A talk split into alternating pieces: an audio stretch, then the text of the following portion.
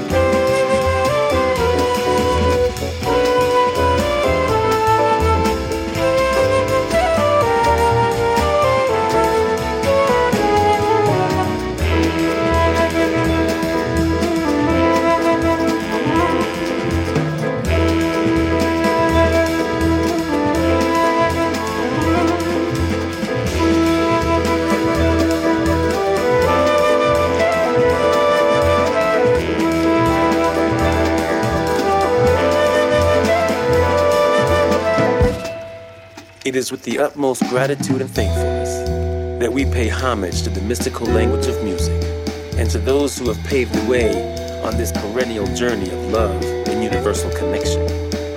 Sincerity and heartfelt expression are the source of all things, unlocking life's many meanings through testimony and meditation. And to our fellow travelers who have shared their spirit in service of this collective moment, we welcome you. We are all disciples of those who laid the foundation, worshippers of rhythm movements, colors, and tones, students who look beyond the sun, open the doors of the cosmos, utopia, and visions. We bear witness to the eternal light of your body of work as we offer a humble contribution to your legacy.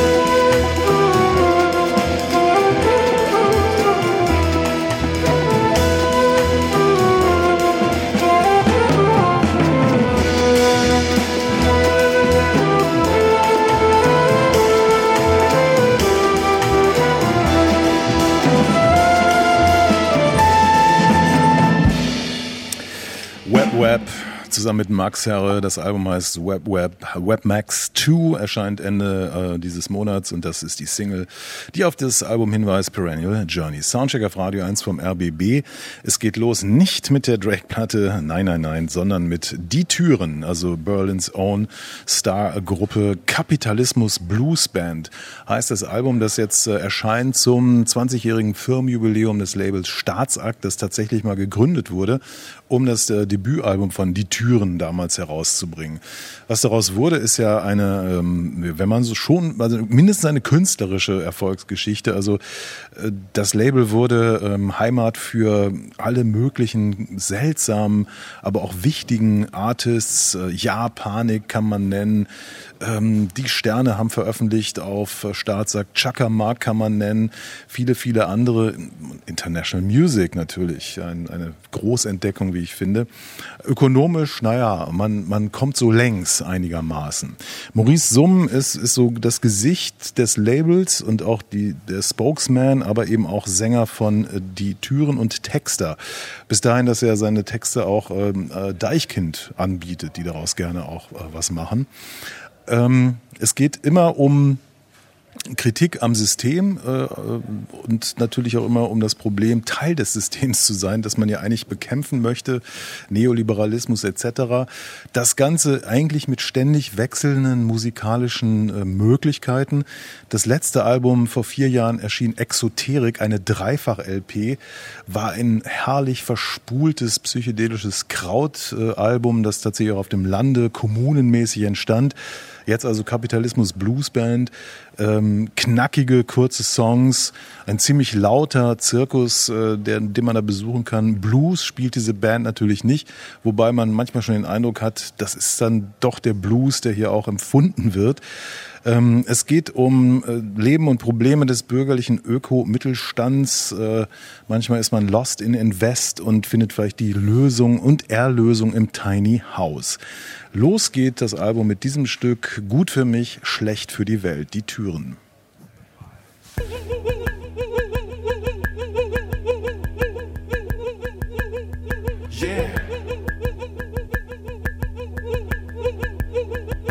Wer hat uns versprochen, hier einmal heile rauszukommen?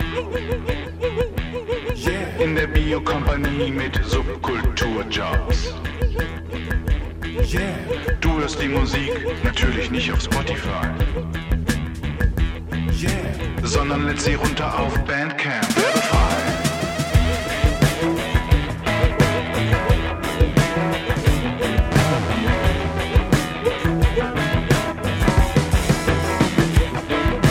Aber gehört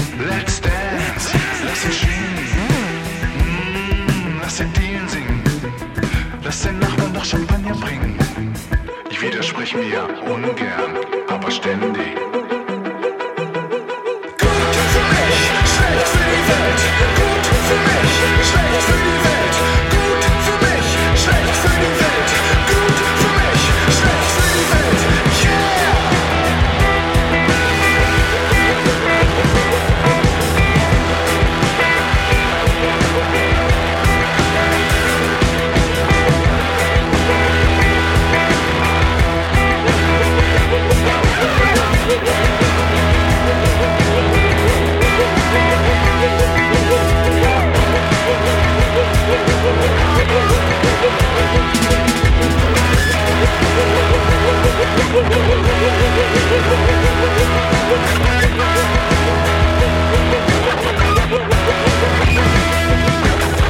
ist es neue Millionen.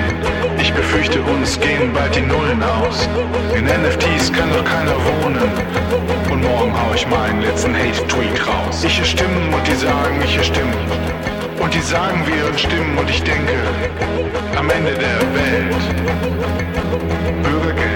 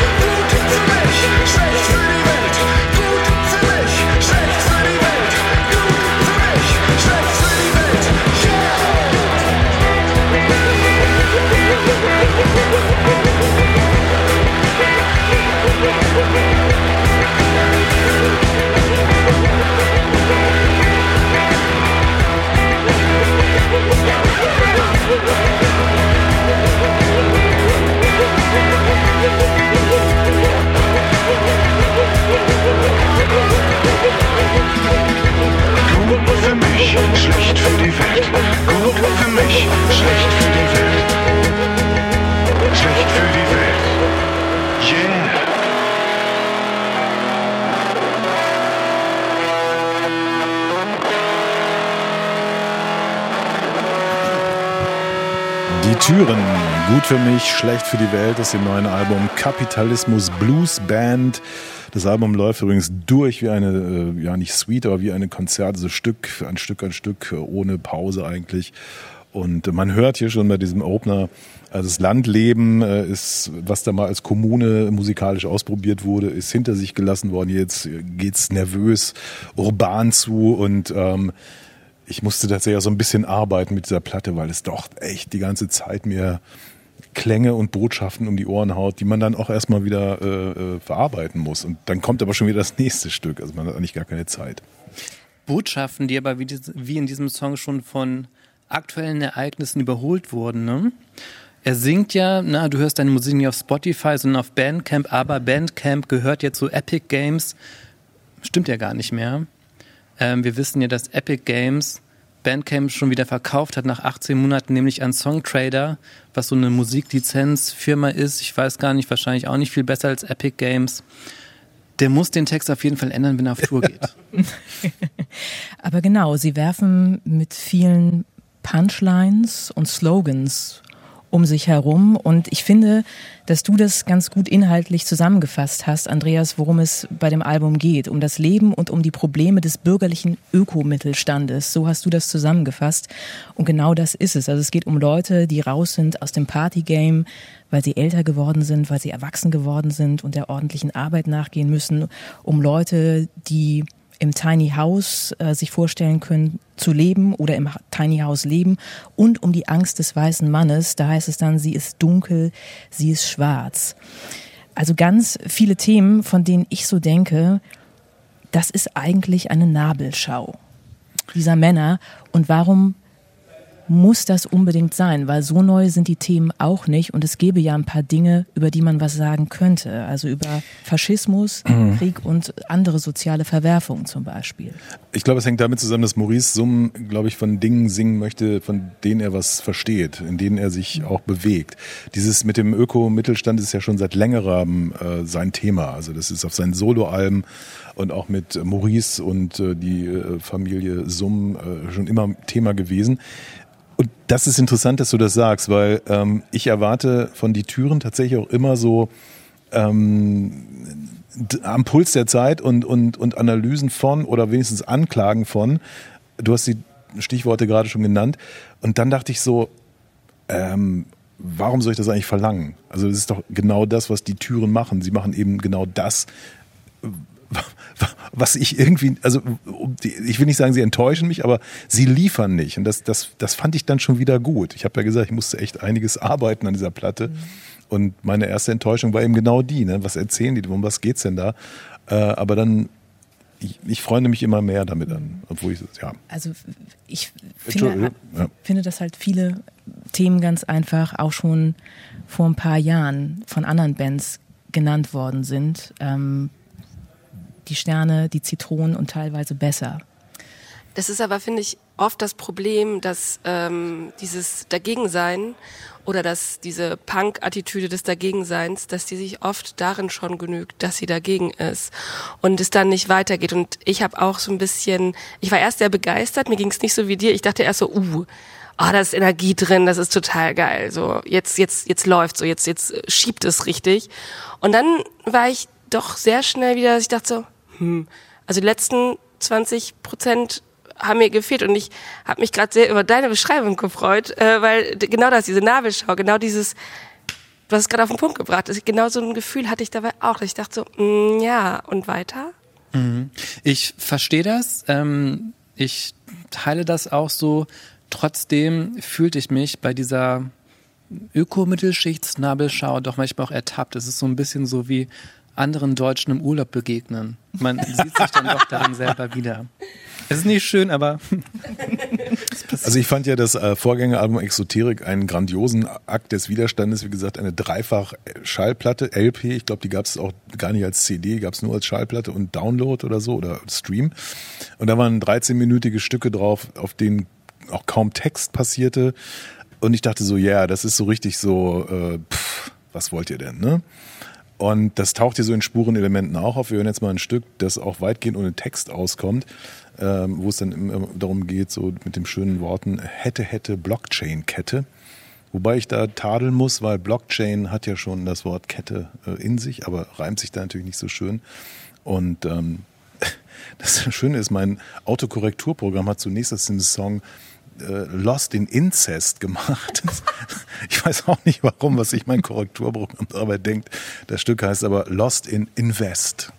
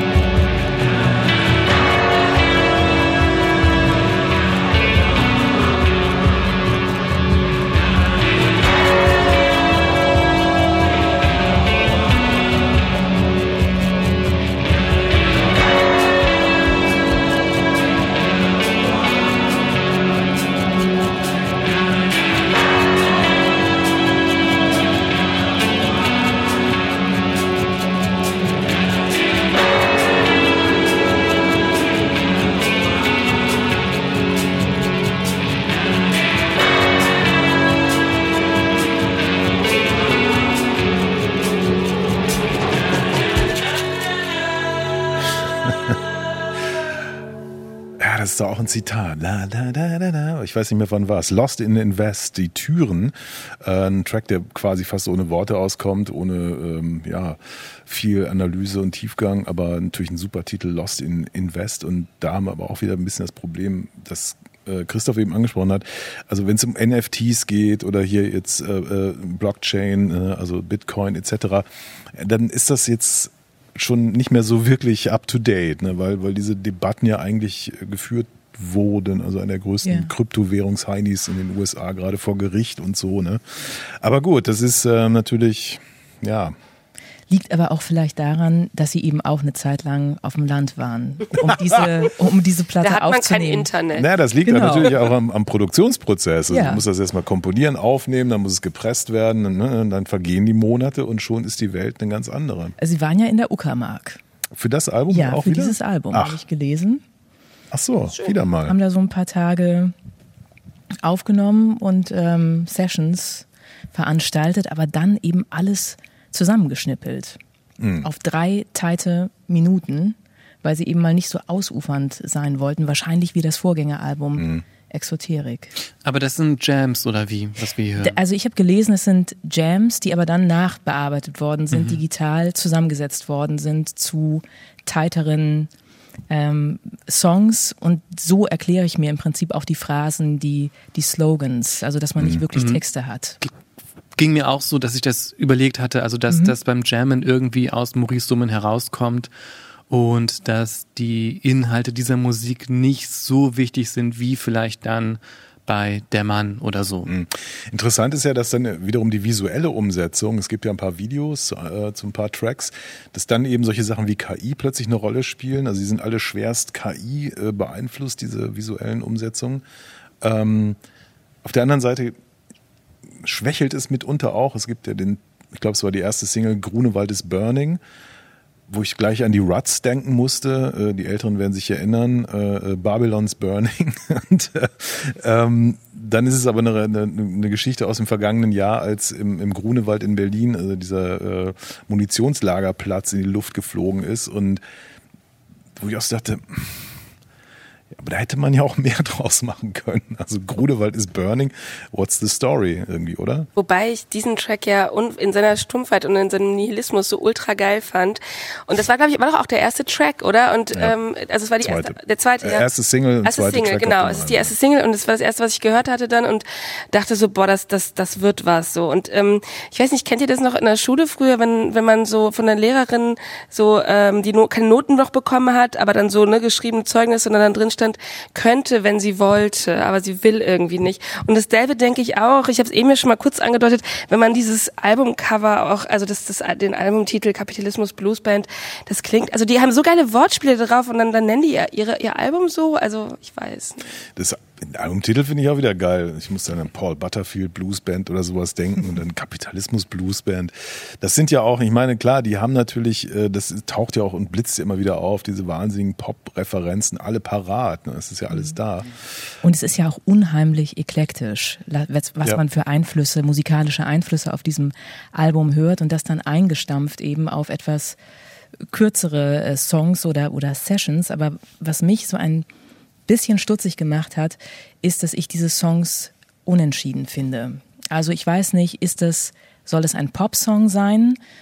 Oder soll es ein Nervsong aller Zitronen sein? Bei manchen Stücken, also bei dem ersten Stück, das wir heute von den Türen hier gehört haben, ähm, gut für mich, äh, schlecht für die Welt äh, zum Beispiel. Es ist Aber- ein bisschen zitronenmäßig, glaub, fand ich auch in Teilen. Ähm, aber ich glaube, es ist eben das, was, es ist halt das Nebenprojekt von Maurice Summen, von vielen, vielen anderen Projekten. Vielleicht steckt auch gar nicht so viel dahinter, sondern es ist eben auch die Musik zum Spaß. Nach der eigentlichen Labelarbeit vielleicht. Ähm, ein Projekt, das auch gut ist. Und ich Ja. meine, die haben 20 Jahre jetzt gefeiert, die haben das Buch dazu rausgebracht, die Galas und so wahrscheinlich auch wahnsinnig viel zu tun. Ich, Und so, so ich, so ja. sehe ich das halt so als ein, Und es ist ein Ein gutes, Ding, es ja. ist ein gutes Album, es ist eine gute Band. Ich mag die Gitarren, ich mag die Synthesizer, ich finde es toll, äh, dass Andreas Spechtel mit an Bord ist und ich mag auch den Groove von Chris Imler äh, am, am Schlagzeug. ich meine, bei all dem, was wir jetzt hier gemacht haben, ist doch eine schon mal festzuhalten. Das ist eine Platte, wo sie sich trefflich sprechen lässt. Und das ist doch schon mal eine Qualität. Also, wie oft hat man das, dass man irgendwie überlegt, was, was, was finde ich denn jetzt hier als Narrativ oder so? Brauche ich hier gar nicht, weil das Narrativ sowieso so groß ist und überhaupt. Und, und vielleicht ist es, it's just a moment in time. Und ähm, auch wenn es das sechste Türenalbum im 20. Jahr von Staatsakt ist, wer weiß, was nächste Woche auf den Markt geschmissen wird, keine Ahnung.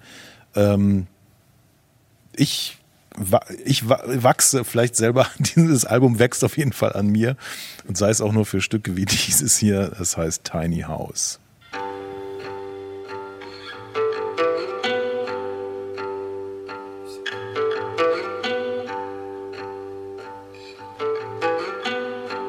Ich hab ein Tiny House gebaut, nur für mich.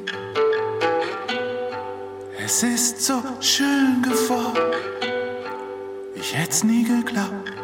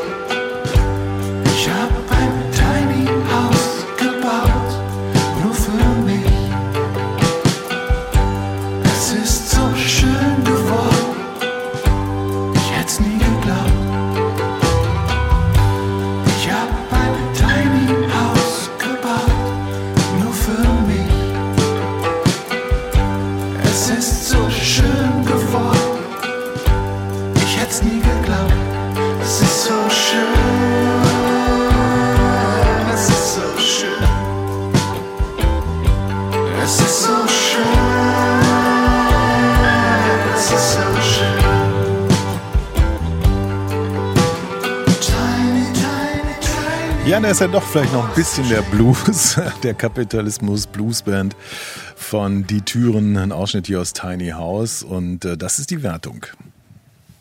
Geht in Ordnung, geht in Ordnung, geht in Ordnung. Hit. Ja, ich habe den Hit gegeben. Ja. Zumal ich am kommenden Montag an, an anderer Stelle ein Gespräch mit Maurice Summen im Rundfunk führen muss, ich glaube sogar live. Ich will es mir nicht verderben. Nein, ich finde die Platte gut. Soundcheck. Das musikalische Quartett. Von Radio 1 und Tagesspiegel.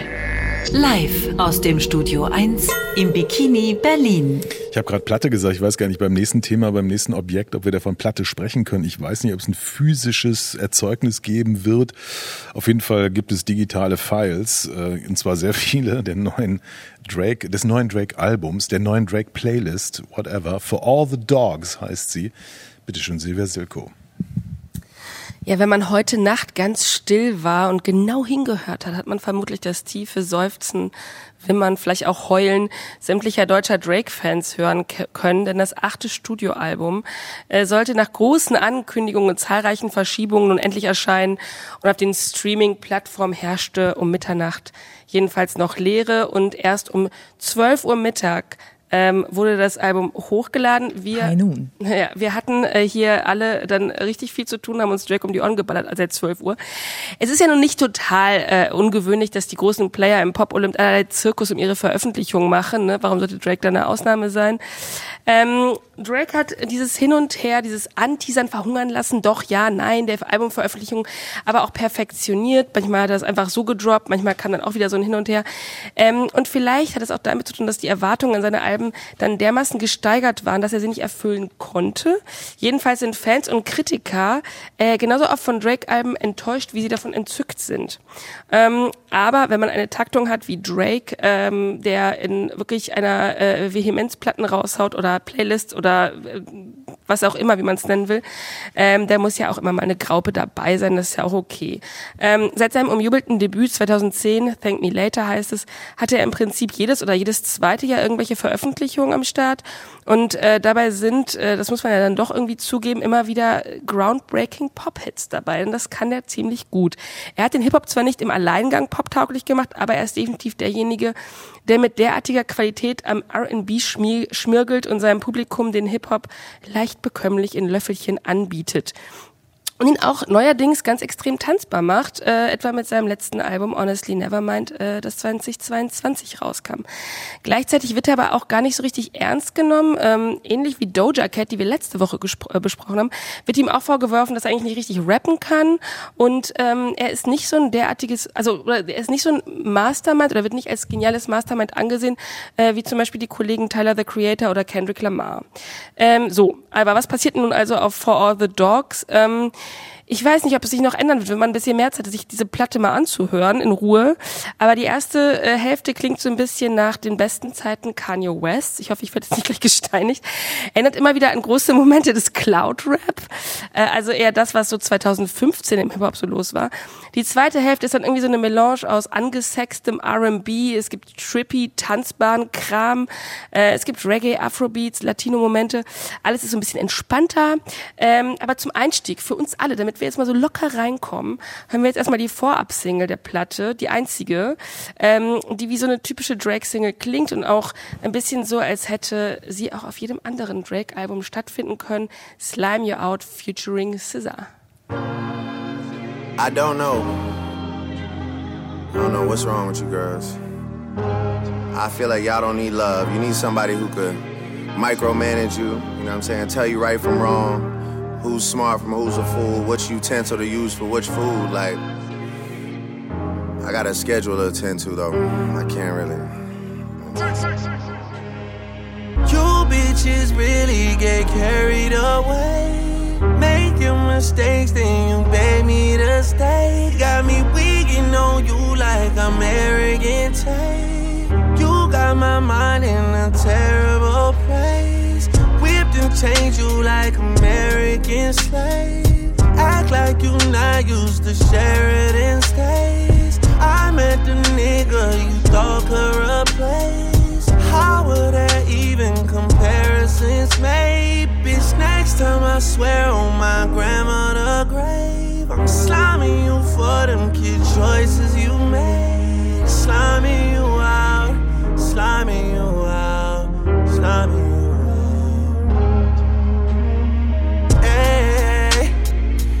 This ain't the latest I could get on you bitches. Send wires on wires on wires like Idris. You lucky that I don't take back what was given. I could have you on payment plan till you're 150. And my star right here, she got some bars for y'all niggas. So I'ma fall back and let SZA talk her shit for a minute. Sliming you ah. out, sliming you out, slime. Damn, these niggas got me so twisted. How the fuck you so real, but play bitch on my line? I can feel what you're spinning. Not too much pride to let no burn it. Slime me out, pull up, go right about. Mine, I got time, let's discuss all those lies about. Friend out here like you digging me out, and I ain't even coming, I'm in and out, and you ain't about the shit you rapping about, and I can spend the whole I'm it down. I'm going home like a sort of. You tell these hoes you ain't cuddling, but with me enough, doing all that shit. You telling these hoes you ain't tricking off, but with me enough,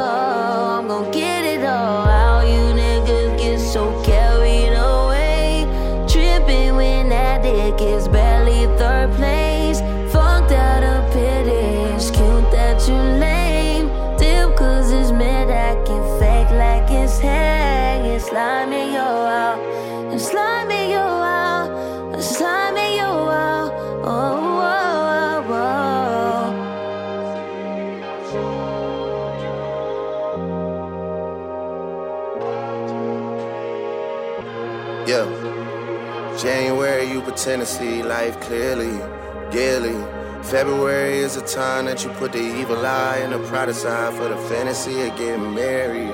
Very scary. March got you already second guessing titles. April, spring is and just like a spring you start to spiral. May bring some warmer days. Poolside getting very tan. June, hey, you're moving ice cold, going back and forth with a merry man. July, that's when I found out July. August, it was baby this, baby that, like yeah, your two's tied. September, we falling off, but I'm still the man you tryna win over. October is all about me, cause your time should've been over. November got your mood board in for next year, and you're single. December, the gift giving month, and now you wanna rekindle.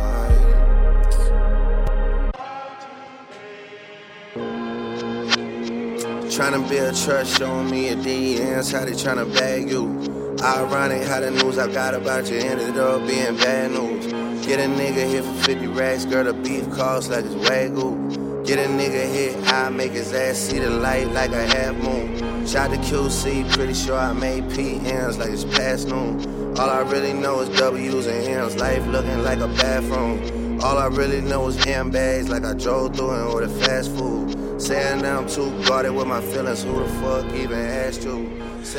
Drake mit Scissor, Slime You Out. Und äh, während die Musik lief, konnte uns Silvia Silko aufklären, was der Titel eigentlich wohl bedeuten könnte. Kurz gesagt, nämlich so dich irgendwie von der Bühne ballern oder so, ne? Naja, oder halt so ein bisschen, äh, es geht so ein bisschen um die Jugendsünden, die man einem, die einem nicht ver, äh, äh ver, ver Verziehen, verziehen werden. Ich verzeihe ihm dieses ja, genau. Album mir auch nicht. Also vor allen Dingen 23 Tracks, meine Güte. Na, vor allem 84 Minuten. Ja, es, es kann auch, es kann auch kein Album wirklich Bombe sein, dass das 23 Tracks drauf Naja, hat. er denkt das ja auch nicht als Album, sondern eben strategisch für den Streamingdienst. Ne? Das ist, Weiß ich nicht. Das ja, aber ist die Platte Album. davor hatte irgendwie 14 oder so. 15 Tracks. Ja, aber dafür hat er ja zwei in einem Jahr gemacht, oder? Ach so, ja. Genau, also der Leider. Output, das ist äh, Wahnsinn. Und diese, also bei den 23 Tracks sind ja auch zwischendurch so ein paar Interludes oder so, also gar nicht so wahnsinnig viele, aber es ist schon ein 84 sehr, Minuten. Ja, es, sind, es ist ein langes, es ist ein langes Album. Ich äh, verstehe das Phänomen tatsächlich nicht. Also ähm, er hat ähnlich wie Ed Sheeran, ich finde die beiden sind sich auf einer bestimmten Ebene sehr ähnlich, komischerweise. Absolut. Äh, Tracks gehabt, die einfach so so super simpel sind, die so super geil reinlaufen. Also es sind dann so drei von 100 oder so, die er im Jahr vielleicht raushaut und äh, fein. Aber diese Alben und so, das habe ich wirklich nie verstanden. Ich habe nicht verstanden, wieso er Streaming-Milliardär ist. Ähm, ich glaube, Scissor ist ja dann auch gleich dahinter, komischerweise, ne? habe ich in irgendeiner Statistik gelesen. Ähm, ich stelle fest, dass mich das alles absolut gar nicht interessiert. Das ist die, was da erzählt wird, ist mir komplett egal. Ähm, da ist mir fast schon Kanye West irgendwie lieber. Da kann man sich wenigstens ein bisschen aufregen, wenn man irgendwie so die Energie dazu aufbringt. Es ist, es, es gibt irgendwie fast jedes Stück raspelt los mit diesen Trap Geschichten ja. und, und ähm, wenn die nicht da sind, haben wir halt sowas wie das hier. Mhm. Ähm, er versucht sich dann auch immer am Spanischen an einer Stelle, hat ja auch Sinn, weil es auch ein Riesenmarkt und überhaupt. Das ist für mich durch und durch sinnlose Musik. Ja, das ist ja auch ein total belangloses Album. Und das Phänomen ist ganz einfach, dass es ein durchschnittlicher Rapper und ein weniger als mäßiger nur noch guter Rapper, wenn ich das mal sagen. Ein weniger als mäßiger Geschichtenerzähler und ein beschränkter Sänger. Ne? Das ist angenehm, das ist weich, aber auch monoton und wenig wandelbar, was er da performt. Und musikalisch ist das im Prinzip nichts Neues. Also das sind Sounds ähm, und die Beats sind nicht etwas, was originell oder neu wäre. Das hat er auch nie gemacht. Also Innovation war nie so das Ding von, von Drake, aber wahrscheinlich irgendwie so eine, ein Händchen dafür zu wissen, was ist so der Nerv der Zeit, was sind die Sounds, die was angesagt ich, sind. Weißt du, was ich nicht verstehe? Es ist ja nicht Tapete. Es ist ja nicht irgendwie, dass da jetzt irgendwie Schalala, Tralala, Hopsasa passiert oder irgend. Warum wird das milliardenfach gestreamt? Ich ne, kapiere es nicht. Weil es Tapete ist. Weil es nebenher passiert und weil es Durchschnitt ist und weil man Durchschnitt gutiert. Oder Silvia hat aufgezeigt. Denken, okay. Also ich, ich finde ähm, tatsächlich, wenn man mal so ein bisschen rumhört und die alten Sachen auch noch mal so rauskramt und so, das Ding ist bei ihm, dass er ja schon ein recht guter Musiker ist und dass das alles, was auf der Platte so klingt, auch so klingen soll. Ähm, und das finde ich dann schon noch mal bemerkenswert. Also äh, der Song jetzt gerade, Slime You Out, ist äh, letzten Monat auf Platz eins der Charts. Ach. Debütiert so und äh, damit ist er laut Billboard zusammen mit Madonna und den Supremes die fünftmeisten Nummer eins Hits aller Zeiten erreicht haben. Einer von denen, die ja, er fehlte jetzt gerade. Und ich, ich finde halt, also genau, er kreist die ganze Zeit um sich selbst. Er bejammert sich auch die ganze Zeit und, und die böse da Damenwelt, die ganz gemein, fürchterlich gemein ist zu ihm. Gleichzeitig äh, bietet der, und das ist vielleicht der Part, der einem so ein bisschen verloren geht, wenn man sich damit nicht so beschäftigt. Ich liebe ja Gossip. Ich kann mich hinsetzen und mir den ganzen Tag irgendeine Scheiße reinziehen, die von irgendwelchen Leuten fabriziert wird. Und Drake ist wahnsinnig gut da drin, die ganze Zeit irgendwelche kleinen Kontroversen zu produzieren. Bei dem Song jetzt gerade, zum Beispiel auch, das, diese Kids Choice Awards, die ich gerade kurz angesprochen habe, da wird man, wenn man verliert, vollgeschleimt. Das ist Halle Berry 2012 passiert. Es gibt ein Mit so grünem Schleim, der von genau, oben und genau, und, es, ja. und Mhm. es, es gibt ein Foto von ihr, äh, das ist äh, sieht ganz toll aus, so ganz äh, glib, glibberig grün. Und er hat sie angeblich gefragt, ob er das Bild benutzen darf als Cover. Sie hat nein gesagt, er hat es trotzdem gemacht. Es gab einen Riesenaufschrei danach. Ich habe mir das Popcorn geschnappt und habe mir alles dazu durchgelesen, jeden einzelnen Kommentar. Und da, dazu wirkte natürlich, also das wirkt natürlich jetzt die Musik nicht so. Ich sehe gerade, ja, Leute gucken mich verstört an. Äh, ja, Und jetzt haben wir dieses Cover von dem fünfjährigen Sohn Adonis. Ich meine, natürlich ist er nicht zurechnungsfähig. Das sieht man ja auch daran, dass er sein Kind Adonis genannt hat.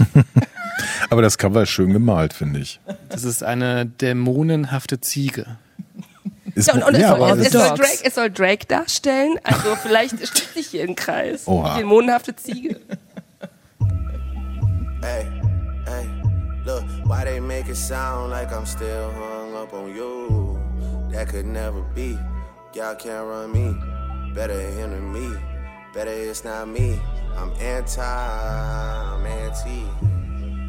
Yeah, intersex was average with you. Yeah, I'm anti cause I had it with you. Okay, I'm anti like your daddy's sister. Anti like a family picture. And I had way better bitches than TBH. Yeah. That man, he still with you, he can't leave you. Y'all go on vacation, I bet it's Antigua. Let me stop. You know what, fuck it, let me go. Girl, you make me wanna cuff you like the law. Me wanna work you like the job. I know you a cat, but can your pussy do the dog?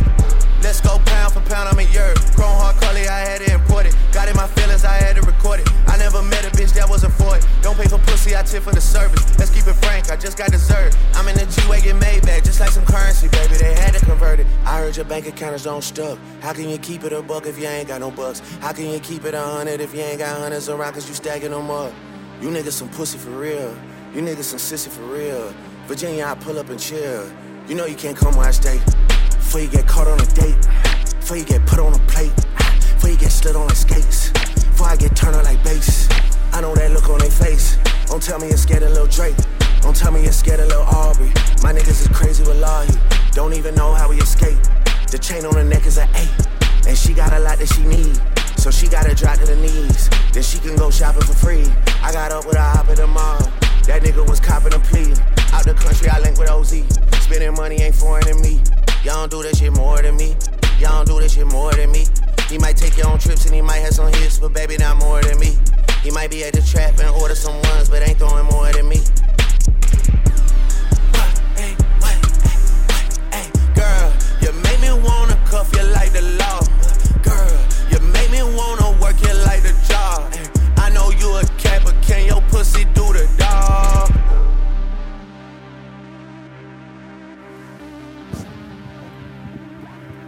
Fear of Heights, also die, die Angst vor Höhe, wird hier thematisiert in diesem Stück von Drake aus seiner neuen Platte For All the Dogs. Das Positive an diesem Stück ist, dass es irgendwie knapp über zwei Minuten nur lang ist, finde ich. Ich finde ja, dass dieser Song wirklich original so klingt wie, ja, wie Kanye West, wenn er damals nicht so viel gekonnt hätte. Wahnsinn. Es wird jetzt sogar noch so ein alter Beef mit Kanye rausgekramt. Hm. Was ich denke, ey, zwei Haspins irgendwie, wa warum muss mich das vielleicht ist das wieder was, was dich interessieren würde, Silvia. Ja. Hm. Sno- Snoop Dogg hat auch einen kurzen Gastauftritt. Wuff, wuff. Ja. sagt er. Ja. Genau, und Who Let the Dogs Out. Der Rest ist dann aber auch echt sexistischer Mist, oder? Ja, das, ja ich finde, es ist im höchsten Maße ärgerlich. Also Drake wird ja auch immer damit verbunden mit diesem Image, dass er die Verletzlichkeit in den Rap gebracht Genau, hat oder genau. die Gefühle. Mhm. Und Über- ich frage ja. mich immer, das, Für sich. Das ist sehr eindimensional, denn eigentlich spielt er immer den gekränkten Liebhaber, der zurückgewiesen wird. Ähm, er hat ihr zwar den Benz gekauft, aber es ist immer noch nicht gut genug. Sie wird sich, fühlt sich immer noch nicht gut genug behandelt und jetzt ist sie weg. Die Ja, aber wir wissen doch auch alle, dass es sich eigentlich seit Jahren um dieselbe Frau dreht, Rihanna, die ihn nicht wollte. So. Und äh, über die, Beispiel nicht. Wo ist das Popcorn? ja, aber genau das ist es. Er ist der Gekränkte, alle, alle sind gemein zu ihm und ähm, er ist er ist derjenige, der immer gehatet und gemobbt wird und alle sind böse zu dem armen Drake. Ja, genau, das ist sein Narrativ. ja, er, er stilisiert sich so als, als Opfer. Ich finde das im höchsten Maße. Hm. Das ist schon unangenehm. Unangenehm, Nichts daran richtig. ist einfach weder soundmäßig noch inhaltlich Mhm. 2023. Das stimmt. Ja, aber was war. Ich, Aber- ja, ja, was. Entschuldigung, du hast aufgezeigt, Christoph. Wir haben ja Glück oder Glück im Unglück oder wie man es nennen mag. Er zieht sich ja zurück. Genau, ja, er hat eine Krankheit. Er hat, er hat schon lange was mit dem Magen. Ja. Und ähm, er muss sich jetzt ein Jahr, voraussichtlich mindestens ein Jahr mal um sich selbst kümmern. Und ähm, kann auch gar nicht auf Tour gehen. Und wir werden nicht so schnell eine neue Platte vielleicht kriegen. Er war doch gerade auf Tour. Deswegen ist Genau, ja deshalb diese- muss er das auch so Ja. ein bisschen pushen, halt mit dem Release. Aber ähm, er ist ja auch nicht der einzige Versehrte heute an diesem Abend. Ähm, aber er hat was mit dem Magen. Ja, ich frage mich eh, wann ist dieses Zeug entstanden? Spielt es eine Rolle, wann es entstanden ist? Es ist ja so eine, so eine Klangblase, die seit ein paar Jahren around ist. Es gibt nichts, was hier irgendwo hinzeigen würde. Ähm, also wo, wo man sagen könnte, ah, jetzt, wie Kanye das ja mitunter in seiner Karriere auch zum Beispiel hatte, ne? Oder wie, wie äh, Kendrick es an einer Stelle auch mal hatte oder so. Das führt ins Nichts hier, das ist ähm, äh, Ja, weil er kein Innovator ist. Ne? Nee, das nee, ja, aber diese, diese, weißt du, diese, diese geniale Verarbeitung von, von Reggaeton-Beats ganz am Anfang seiner Karriere, wo ich Ed Sheeran schon, hatte ich schon erwähnt, also das, das fand ich genial. Also wie, wie, wie ich so mit so einem Gespür diese Essenz rausgefunden und da, passierte nichts außer so ein bisschen Bim, Bom, Bim, Bom und das passte alles. Die Stücke waren zweieinhalb Minuten kurz oder so. Ähm, und dann kam halt einfach Masse, eine, eine unfassbare Masse an Material, die wir jetzt hier auch wieder haben. Und ich frage mich eigentlich, warum? Also äh, hätte das eigentlich auch durch in zwei Teile schneiden können und das ist jetzt das eine Album. Nächstes Jahr kommt mit demselben Material, also mit der anderen Hälfte des Materials das nächste Album und niemand würde sagen, ach ja, naja, fein, was, wie. wo- Kurz gesagt, ich verstehe es nach wie vor nicht. Ich verstehe dieses Ding nicht. Mhm. Ich kapiere es nicht. Naja, vielleicht weil er wirklich so dieses. Es sind ja ähm, nicht mal Helene Fischer-Hits drauf oder so, wo man sagen könnte, ja, verstehe ich, warum das Milliarden Menschen oder so hören wollen. Ja, vielleicht weil er halt wirklich so dieses Daniel Eck ähm, Mantra gefressen hat, ne? Der Spotify-Chef, der sagt, ihr müsst halt ständig immer wieder Platten veröffentlichen, ähnlich wie Taylor Swift oder Lana Del Rey. Nur dass die immer mal wieder Hits dabei haben und er einfach diese mediokre Ware anbietet. Aber vielleicht ist es auch die natürlich, also vielleicht ist an ihm abzulesen so eine natürliche Entwicklung des Hip-Hop. Das hat aus so einem extrem störrischen, aus einem extrem, äh, extrem dagegen und aus dem extremen Willen Geld zu machen entstanden ist oder irgendwann äh, diese diese Entwicklung genommen hat und er ist jetzt so das domestizierteste, das man sich daraus vorstellen kann in Reinform und das ist eigentlich auch dann vielleicht die Antwort. Also du meinst, ähm, weil der Rap die Geschichte erzählt vom Aufstieg und wenn man oben ist, hat man nichts mehr zu erzählen und Genau, dann ist halt vorbei. Ja. Also ich meine, genau wie wenn Punk sich selbst frisst, weil es irgendwann erfolgreich wird. Ne? Also das ist dann vielleicht dasselbe, ich weiß es nicht. Aber ja, genau, es ist in seiner Belanglosigkeit eigentlich nicht zu übertreffen.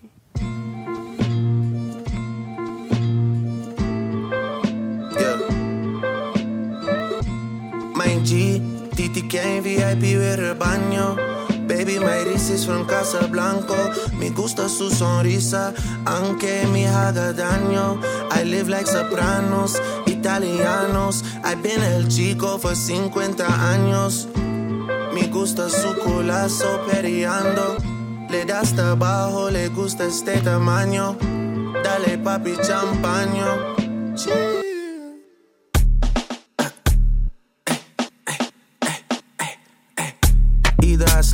Trip I speed up the visa. Me now I wanna leave ya. Grab a Lisa, bring her to Ibiza. Introduce you to Richie Akiva. My broski bonito, he needs a bonita.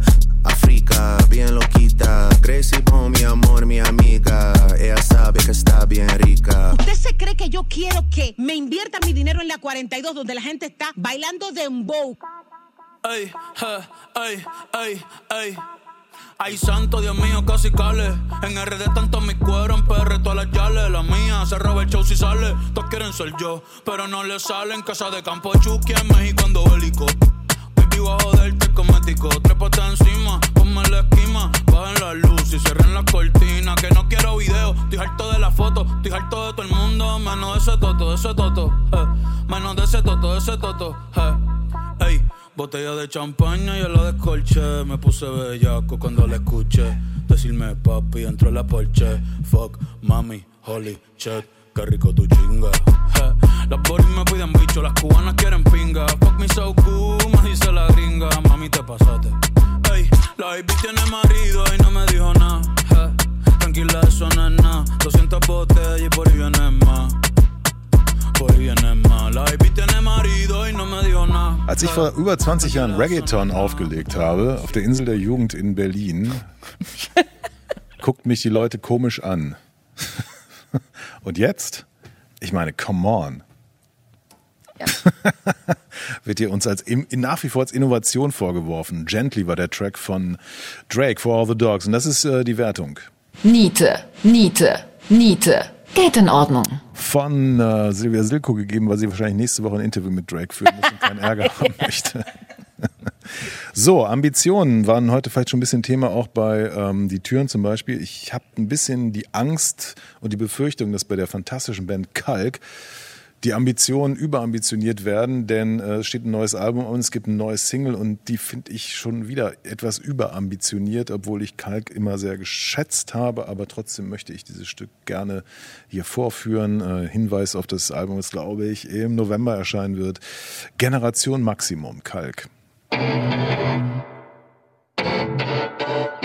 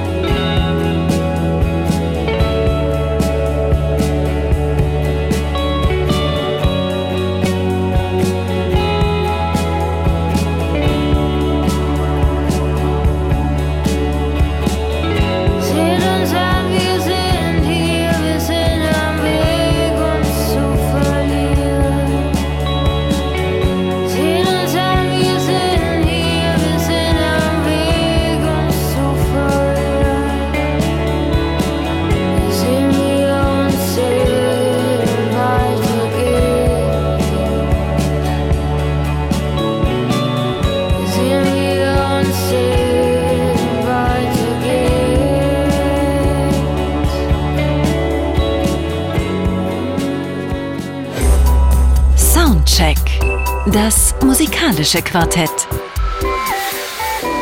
Von Radio 1 und Tagesspiegel.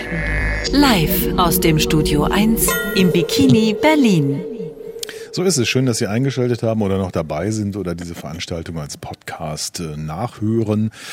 Die nächste Runde mit den vier Gästen Silvia Silko, Juliane Reil, Christoph Reimann, Host Andreas Müller, zwei weiteren Alben und der Anfang kommt äh, aber von einem äh, Album, das wir nicht ausführlich besprechen, aber das ich wenigstens erwähnt haben möchte, nämlich die neue Platte von Timber Timbre. Und äh, wie immer sind die Düstermenschen schön dabei. Love It heißt die Platte und der Track hier trägt den Titel Mystery Street. There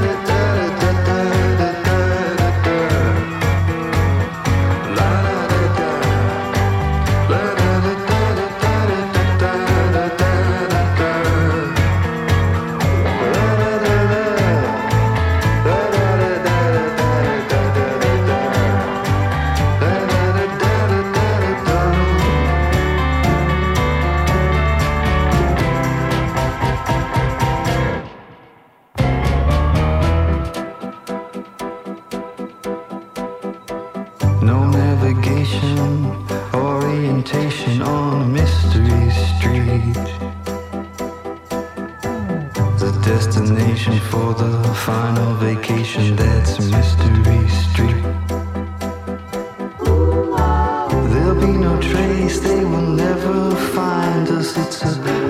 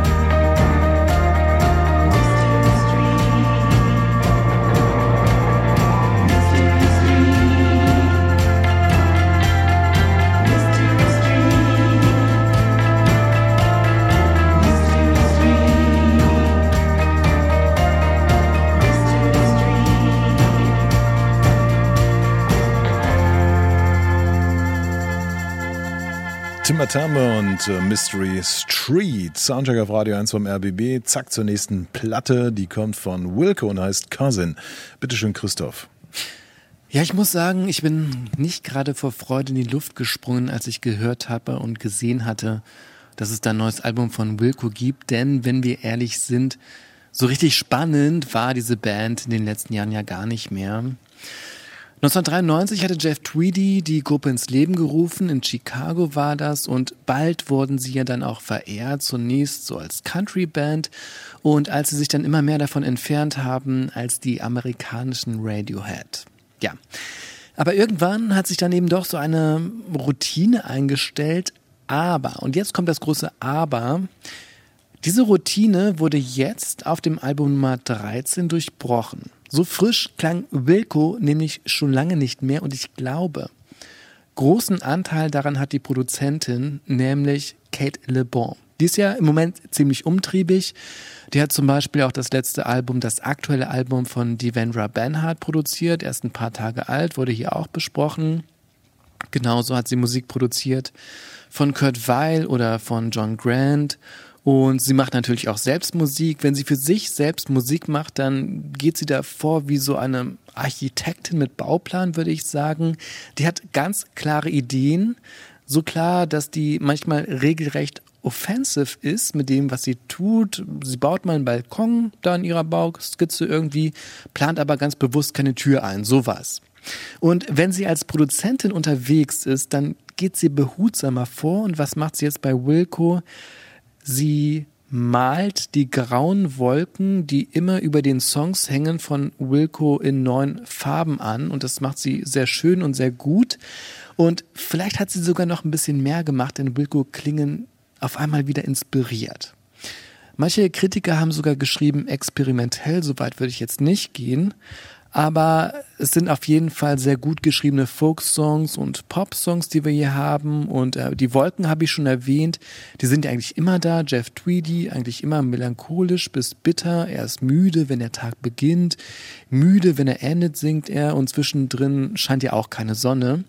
Mich zieht das allerdings nicht runter. Ich finde eher, dieses Album ist ein toller Begleiter in Zeiten, in denen einen ja die Nachrichtenlage jeden Tag runterziehen kann.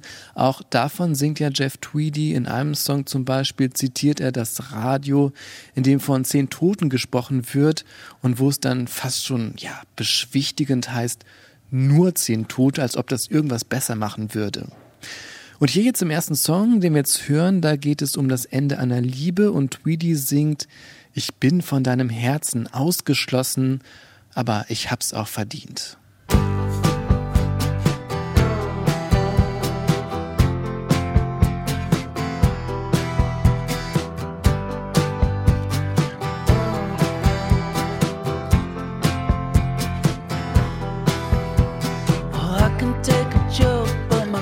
Are all sold.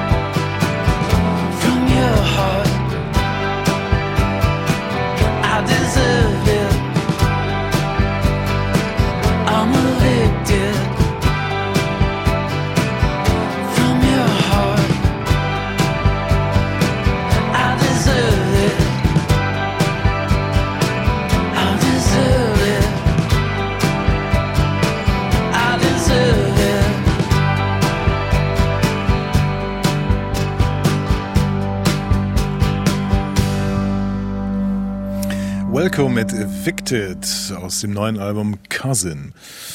Ja, ich fand ja seit Uncle Tupelo war da nicht mehr viel, oder? Entschuldigung.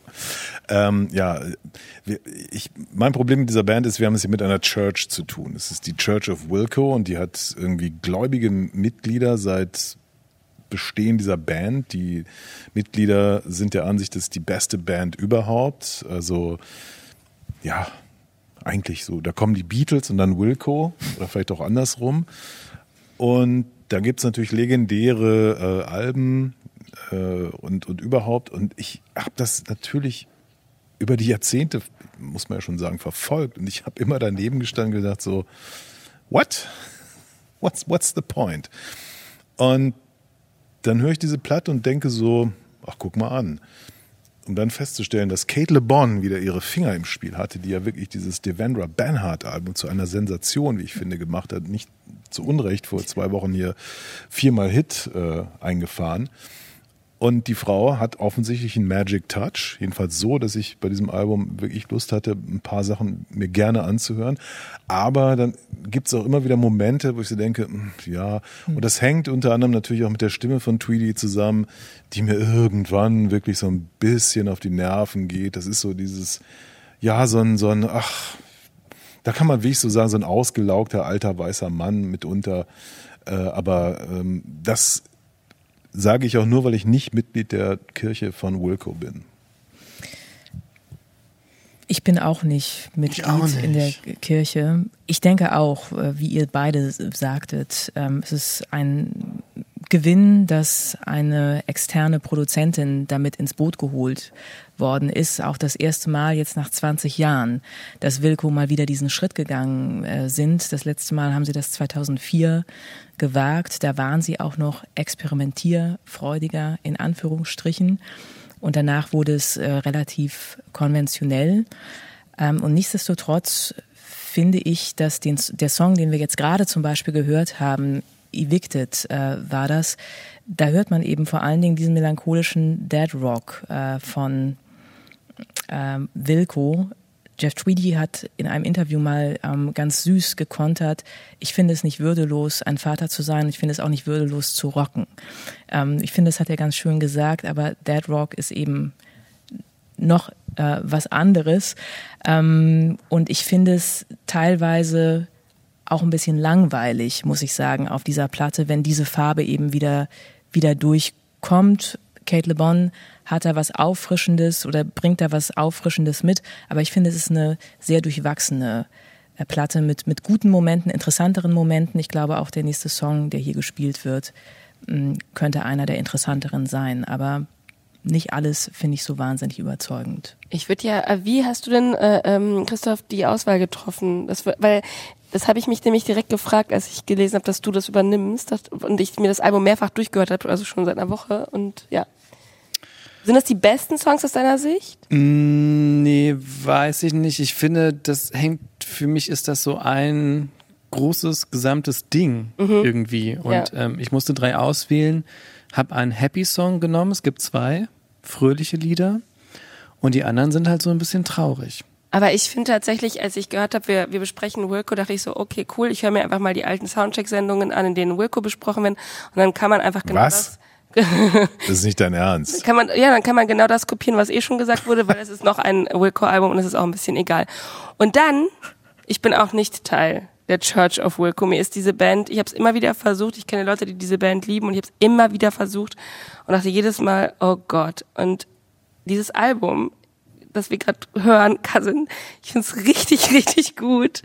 Ähm, und ich finde auch, dass diese Langeweile, von der äh, Andreas du sprachst, von dieser Stimme und so, das stimmt, aber das macht dann diesen Effekt, dass man sich zwischendurch ausruhen kann und dann steigt man wieder ein und es gibt einen Deep Dive hinein. Finde ich auch.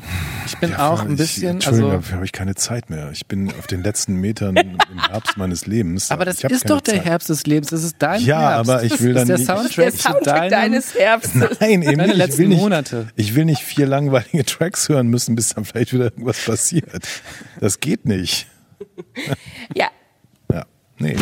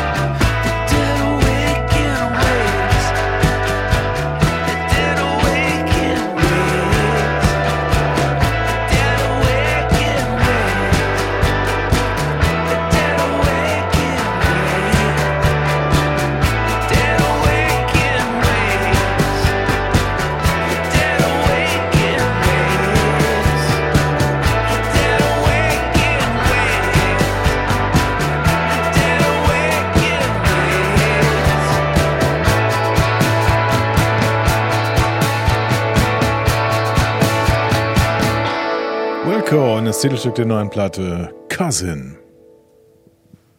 Ja. Schraddel die Daddel die Dumm. Nee, ich finde es auch gut. Also ich habe das wirklich oft gehört. Es ist kein aufregendes Album. Ich habe es wirklich gerne gehört. Ich finde, es passt gut in die Jahreszeit und es sind wirklich clever geschriebene Songs. Und es erinnert auch immer so ein bisschen, also mich zumindest sehr an eine sehr von mir geliebte Band, an Frightened Rabbit, die es ja leider nicht mehr gibt, weil der völlig depressive Sänger sich irgendwann das Leben genommen hat. Und irgendwie geht es so in so eine Richtung. Es erinnert mich daran, es sind Texte, die total schön sind und traurig und gleichzeitig auch so ein bisschen Hoffnung machen. Ich finde, äh, also ich, ich rezitiere einfach mal, I love to take my meds, like my doctor said, but I worry, but I worry I sh if I shouldn't instead let you save me. Also lieber keine Medikamente nehmen, wie der Doktor sagt, und sich von dem lyrischen Du äh, retten lassen. Das finde ich irgendwie schön. Es hat was von, von einem Hm. Herbst, aber einem goldenen. Also ich das ist, dieses Stück ist schon erwähnt worden, Ten Dad, ne? Also das ist so dieses, der steht morgens auf, also geht, kommt, will aus dem Bett und macht's Radio an und dann ist die Nachricht äh, zehn Tote. Also es geht um, um diese Mass-Shootings, die ja wie auch die Drogen in den USA epidemisch sind. So. Und dann geht er wieder ins Bett, weil er es macht ihn, ist so ein Inui. Also er ist total müde, geht wieder ins Bett, weil ähm, ja, schon wieder zu. Es sind nur zehn Tote und dann äh, so. Ähm, ja, guter Text. Und wie bei so vielen US-Bands dieser, dieser Kragenweite, dieser Generation auch, finde ich halt, dass ähm, das Drumrum überhaupt nicht dem entspricht, was mir da erzählt wird. Also man sagen so, was hätte Neil Young, äh, sag ich mal, aus diesem, er hat ja sogar schon mal dieses Thema gehabt vor, vor zig Jahren auf einer seiner Platten. Aber äh, so, ne, kurz mal so. Also wo sozusagen irgendwie so, ein, so eine Ästhetik einer, äh, also wo ein, auch ein Jeff Tweedy einfach nicht rauskommt aus dem, was er so als Songschreiber, was, was die Akkorde und so weiter äh, angeht, äh, kann. Und das sind so Sachen, wo ich denke, pff, das muss einfach anders klingen. So, und es verbleibt aber in, in einer ja, tradierten äh, äh, Musikgeschichte, die mich dann an der Stelle bei so einem Inhalt überhaupt nicht befriedigen kann. Ein so ein, das ist ein so ein Beispiel. Und ähm, das ist dann, ja, wenn du Teil der Kirche bist, findest du vielleicht genau das richtig. Ich weiß es nicht. Für mich als unabhängigen Beobachter äh, kann ich nur sagen, nee, tut mir leid. Gibt ein paar Songs auf dem Album, zum Beispiel Pittsburgh, meine ich, da gibt es sowas wie äh, Alarmsignale und dann eine sanft gezupfte Gitarre. Da merkt man schon diese in Unruhe oder dieses, diese bedrohliche äh, Stimmung oder düstere Stimmung ähm, ganz einfach stärker. Ähm, aber ich habe tatsächlich auch meine Probleme damit, dem Text zu folgen und dann zu hören, dass es um etwas geht. Und es scheint um etwas äh, zu gehen, wenn irgendwie die Nachrichtenlage da äh, wiedergegeben wird oder jemand eben von einer Medikamentenabhängigkeit äh, spricht. Ähm, das sind ja Themen, die man nicht so ohne weiteres äh, schluckt, aber tatsächlich finde ich auch, dass da eine Drummaschine nicht ausreicht äh, zu so Gitarrenmusik, um letztendlich ähm, eine Dringlichkeit da auszudrücken. Weiß ich nicht, das ist ja einfach alles, was uns alltäglich begleitet. Ähm, und deshalb finde ich diese Musik so passend dazu, die eben auch so tradiert alltäglich ist.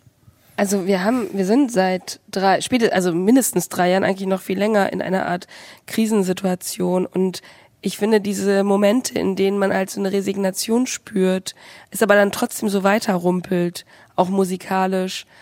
Irgendwie habe ich mich da schon sehr abgeholt gefühlt, weil man auch Momente hatte in den letzten Jahren, in denen man einfach dachte, okay, ja, das ist alles schlimm, aber ich leg mich jetzt einfach wieder hin und jetzt höre ich mir das einfach weiter an und dann ist es irgendwie auch wieder irgendwann erträglicher.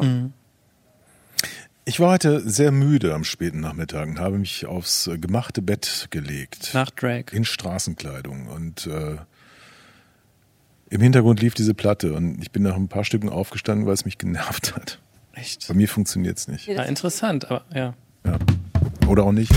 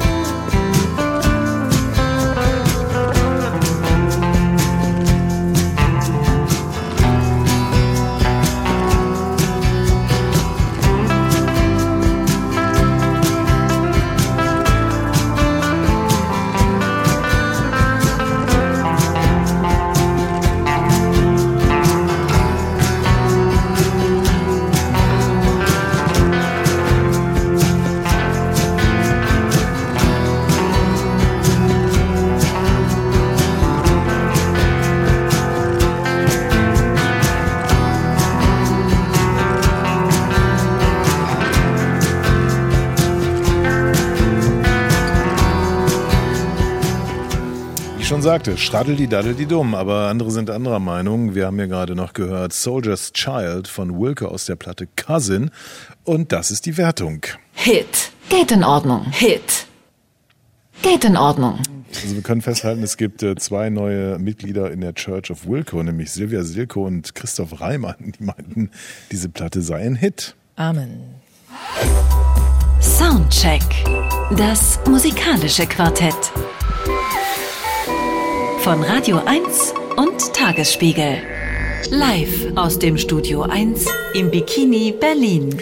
Eine haben wir noch, eine Platte, und da wird's auch wieder fast schon ähm, pastoral, könnte man sagen. Es geht um Sufjan Stevens, ein äh, äußerst interessanter Künstler der letzten, wie viele Jahre schon, ist schon eine ganze Weile, dass er unterwegs ist. Und nun gibt's ein neues Album, das heißt Javelin. Bitteschön, Juliane Reil. Ja, er ist einer der großen Singer-Songwriter seiner Generation. Sufjan Stevens, vor fast einem Vierteljahrhundert hat dieser Mann seine Karriere begonnen. Ende der 90er Jahre war das. Und heute erscheint sein zehntes Album, Javelin. Die Veröffentlichung war von einer Nachricht überschattet, dass Stevens an einer seltenen Autoimmunerkrankung leidet, ähm, die Lähmung im Körper hervorruft und die Muskeln schwächt. Aktuell befindet er sich in der Reha und muss das Laufen neu erlernen, aber seine Ärzte und er sind zuversichtlich. Das ließ er seine Fans ähm, über die sozialen Medien wissen. Was muss man zu diesem Künstler wissen? Ich würde sagen, er hat einen Hang zum Größenwahn, was die Konzepte seiner Alben angeht. Äh, zum Beispiel wollte er jedem US-Bundesstaat ein Album widmen. Nach zwei Ausgaben, Michigan und Illinois haben es geschafft, äh, musikalisch verewigt zu werden äh, von, von Stevens, hat er diese Serie allerdings gestoppt. Dann folgte noch eine Platte, die er einer Bahnlinie durch Brooklyn gewidmet hat und dann noch eine bombastische Weihnachtsplattenkompilation mit um die 100 Weihnachtssongs. Einem größeren Publikum wurde er dann 2017 durch den Film Call Me By Your Name bekannt. Der Soundtrack mit Stücken von ihm wurde für den Grammy und für den Oscar nominiert. Das Markenzeichen ähm, dieses Künstlers sind neben den verspielten Melodien seiner hellen, klaren Stimme die Opulenz in der Produktion. Das hört man auch auf dem aktuellen Album. Engelsgleiche Chöre, intensive Chöre, darüber werden wir bestimmt noch sprechen. Und eine Art Feenorchester mit Streichern, Klavier, Gitarren, Glockenspiel und ganz wichtig, die Blockflöten erklingen auf dieser Platte. Sylvian Stevens ist der Peter Pan dazwischen, der dies groß klingende Produktion aber tatsächlich zu Hause in seinem Studio aufgenommen hat. Und es kamen ein paar Freunde da vorbei, wie zum Beispiel der Gitarrist Bryce Dessner von The National. Die Themen kreisen um Liebe, um Religiosität, Selbstzweifel, Schmerz. Man fragt sich so ein bisschen, was war da los? Teil der Antwort kann vielleicht eine Nachricht von Stevens sein, die er heute Abend auf Instagram veröffentlicht hat. Darin widmet er das Album seinem Partner und seiner großen Liebe, Evans Richardson, der im April gestorben ist. Das erste Stück auf dem Album ist ein Abschiedssong und der bekommt vor diesem Hintergrund eine neue Bedeutung. Goodbye Evergreen. Goodbye, Evergreen. You know I love you. But everything heaven sent must burn out in the end. I promised you, just as you were in my dream. Now let me off easy. And I'll slip through the drain to release my scattered brain. My enemy, something just isn't right.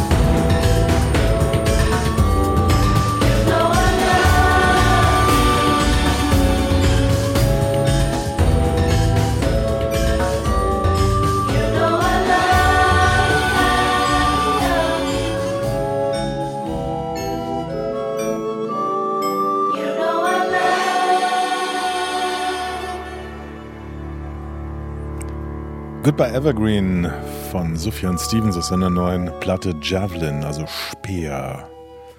Und wie jede seiner Platten ist auch diese eine Zumutung. Also wenn ich mich erinnere, als Illinois damals rauskam, ich 25 Stücke, glaube ich, oder vielleicht waren es auch nur 20. Und dann diese Idee für jeden US-amerikanischen Bundesstaat eine Platte zu machen. Es wären 50, glaube ich, gewesen.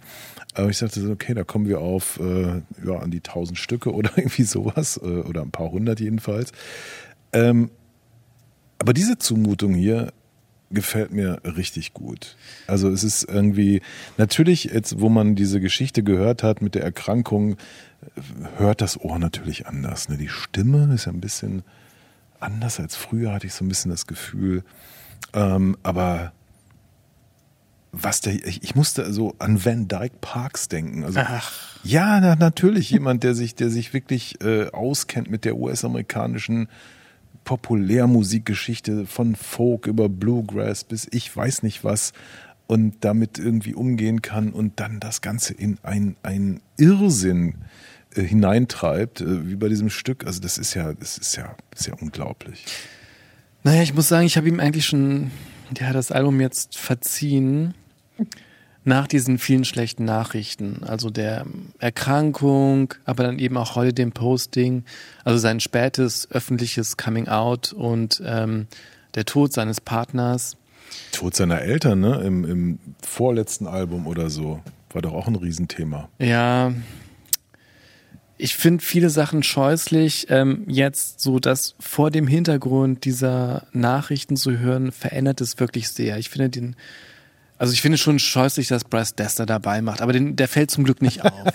okay. Der spielt nur Gitarre in einem Stück, Christoph. Ja, der hat, aber der hat, also wirklich, der hat auch eine, äh, also der ist so ein bisschen wie so eine, äh, äh, ähm, der ist so eine Medienpräsenz, so eine ganz komische im Hintergrund. Ja. Wo man irgendwann denkt jetzt, also wo man so bei so ganz schrecklichen Stars irgendwann denen sagen will, jetzt hör doch mal bitte endlich auf, deine Fresse in jede Kamera zu halten. Und bei ihm möchte man sagen, jetzt pack die Gitarre wieder ein. Pack die Gitarre.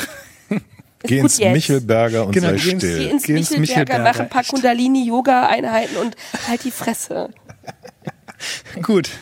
Wenn du, Liebes Publikum, wir sprechen über Bryce Dessner, aber jetzt kommen wir zurück zu Steven Stevens. wenn du demnächst wieder Interview hast im Michelberger Hotel, weil da müssen wir immer antanzen, weil da die Interviews stattfinden. Sufjan Ja. Stevens würde nie im Michelberger absteigen. Wahrscheinlich. Nein, Nein. der geht ins Motel One. Weil mehr Geld ist nicht. Nein, also es ist, es ist, äh, es ist eine tolle Platte. Man merkt natürlich, dass da jemand was kann. Ja, ja, er, ähm, naja, er weiß jetzt überraschend zum Beispiel mit dem furchtbaren Chor da drauf, ne? Also, Der dass Chor da ist die super. Nachbarn Der Chor ist so schrecklich von sich selbst besoffen.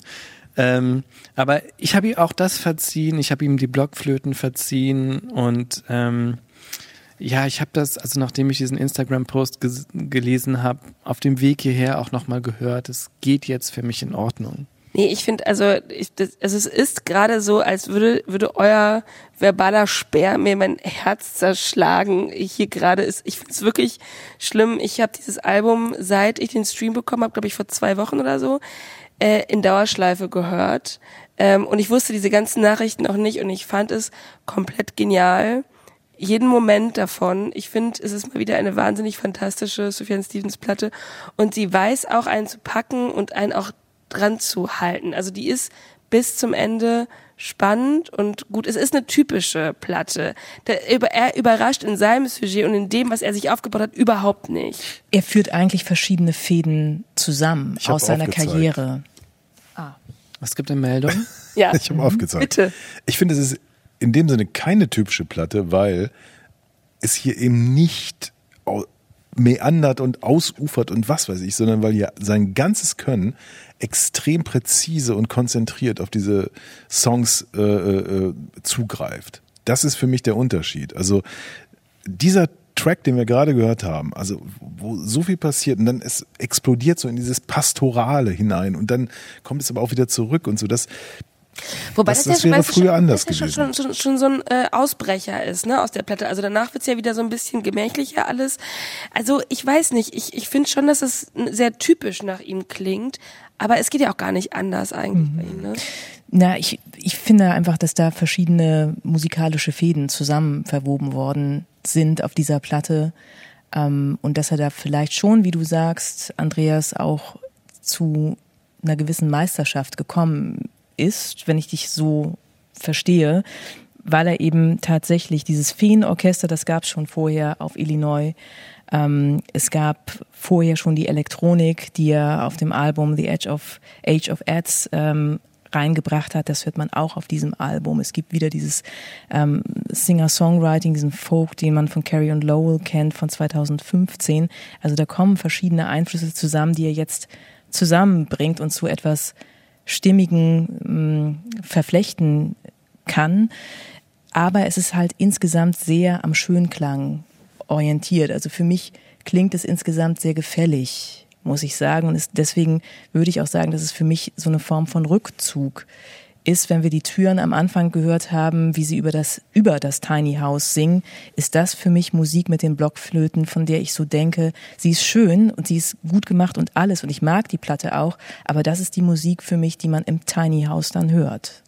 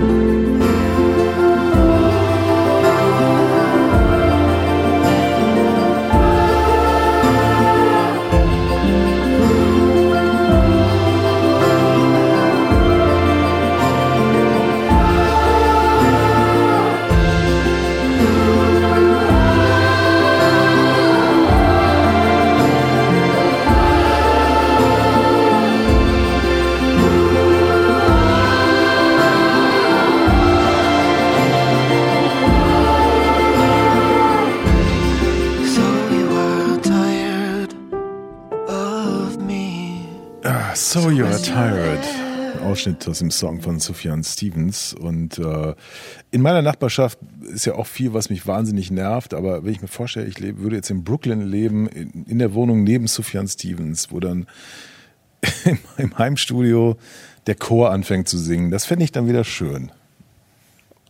Gibt es keine Chöre da in Kreuzköln, wo du wohnst? Nein, da gibt es nur Idioten. Ich finde tatsächlich, dass Sufjan Stevens aber auch irgendwie auf, in anderen Aspekten so eine wahnsinnig spannende Figur ist, weil der, ähm, ich weiß nicht, wenn man so ein bisschen katholisch aufgewachsen ist, dann hat, ist man ja mit Schuldgefühlen aufgewachsen grundsätzlich. Und ähm, er hat Ach, dafür muss man katholisch sein?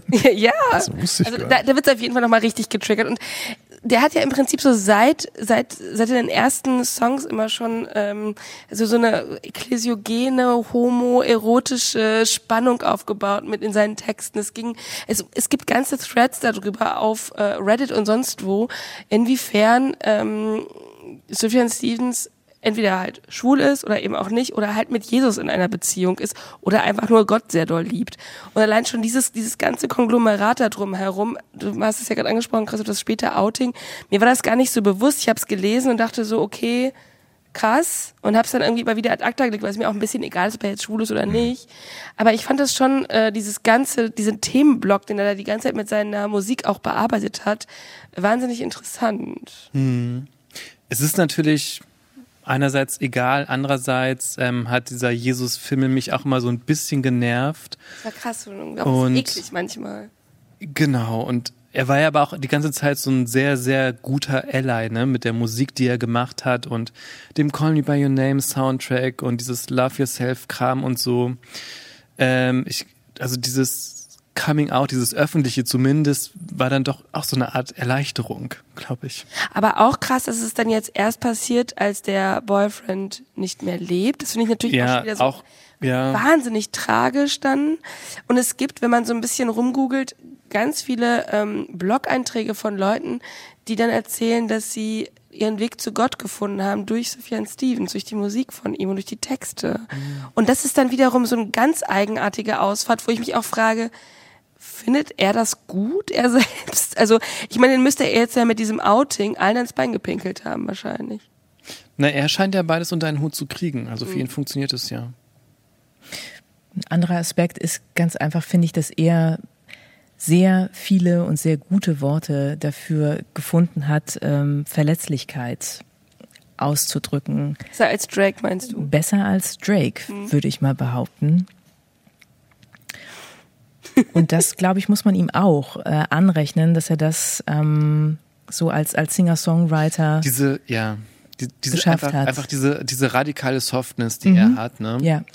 Und ähm, allem eigentlich immer nur so sein, sein geöffnetes Herz, so sein offenes Herz entgegenstellt, seit ähm, ne, einem Vierteljahrhundert ist schon auch bemerkenswert. Wir haben alle Tränen in den Augen. Nein, ich nicht. Außer Andreas Müller, der hat nicht so viele Gefühle. My little, my, my red little fox hören wir jetzt. I drink till it's lost, drinking words within that spin down Pentecost. Kiss me with the fire of God. Just say what you want, say it out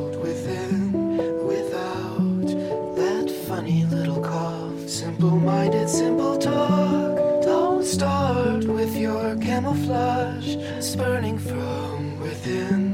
Jump in, my red little fox. Rivers running through it all. So kiss me as I am lost. Kiss me from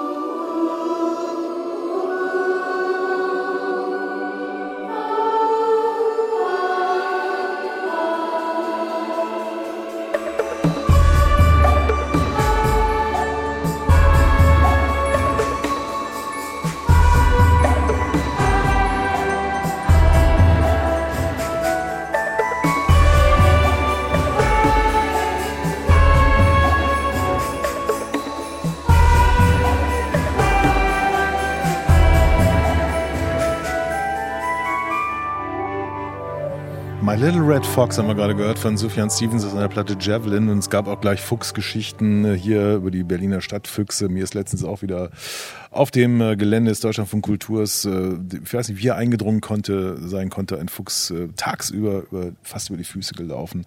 Vielleicht ein Auftrag an Sufjan Stevens, 50 Platten über Füchse zu machen, aber jetzt haben wir erstmal diese Javelin mit dieser Wertung. Hit, Hit, Hit, Hit. Damit qualifiziert für die Longlist des Soundcheck Awards. Hammer. Ich bedanke mich bei Silvia Silko. Danke fürs Kommen. Sehr gerne. Danke Christoph Reimann. Ja, gern. Danke Juliane Reil. Gern. Danke Henning für die Technik, danke fürs Zuhören und äh, am Ende gibt es äh, einen kleinen Finish-Kurs, nämlich diesen. Horrors heißt die neue Platte von Virta, die heute erschienen ist. Ein fantastisches Trio aus Finnland und Horrors heißt das, äh, was äh, jetzt die meisten Finnen jetzt demnächst tun werden, Winterschlaf nämlich. Sie bereiten sich langsam vor auf die dunkle Jahreszeit, kriechen in ihre Höhlen und hören vielleicht diese Musik, die ich ganz fantastisch finde. Dieser Track heißt Kahu. Tschüss.